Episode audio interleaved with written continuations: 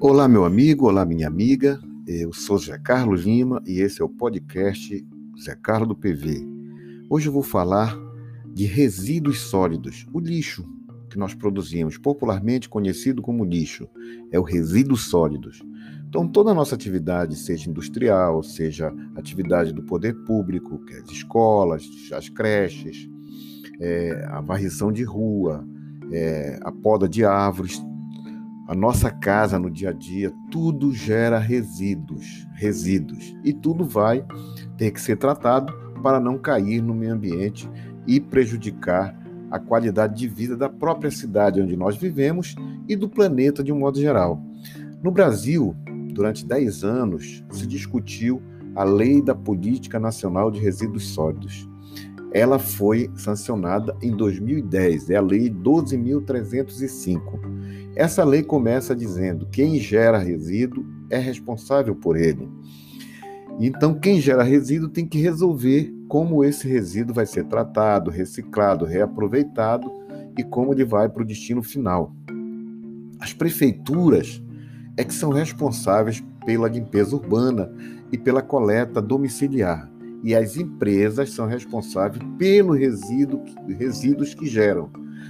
A coleta seletiva é um grande instrumento da Política Nacional de Resíduos Sólidos, porque a coleta seletiva envolve o catador, gera emprego, gera renda e todo o material que vai para reciclagem volta para a indústria e a indústria deixa de tirar da natureza.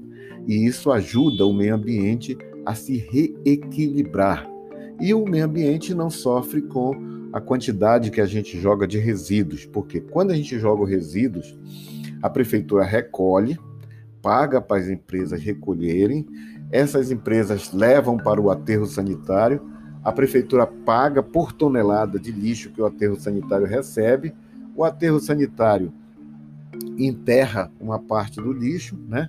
E aquele lixo em decomposição gera um líquido viscoso, escuro, chamado chorume é o líquido percolado, segundo é, a técnica, né? o, o líquido percolado.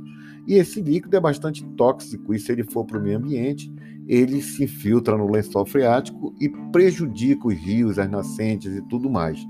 Então, é, tratar bem o resíduo sólido, aplicar a lei, é tudo que a gente precisa. E aqui em Belém tem uma ONG chamada Ecoamazon, curta na página da EcoAmazon, tanto no Instagram quanto no Facebook, e ela está lançando uma campanha chamada Lixo Zero. E essa campanha ela quer conscientizar a pessoa, eu, você, todos nós, de que é possível viver bem, com qualidade de vida, gerando pouco resíduos. Isso é um processo, não é do dia para a noite. A gente precisa tomar consciência do que é o resíduo, do mal que ele faz para a natureza, para cofre, os cofres públicos. E a gente tomando essa consciência, a gente começa então a olhar para os nossos hábitos e ver que é possível ir mudando aos poucos esses hábitos e daqui a um tempo, se a gente adotar a política de lixo zero, a gente vai diminuir a quantidade de resíduos produzidos. Então, esse é meu podcast. Eu peço que você vá lá e curta a página do Instituto Eco Amazon, né? Curta é, no Facebook e no Instagram e entre na campanha Lixo Zero.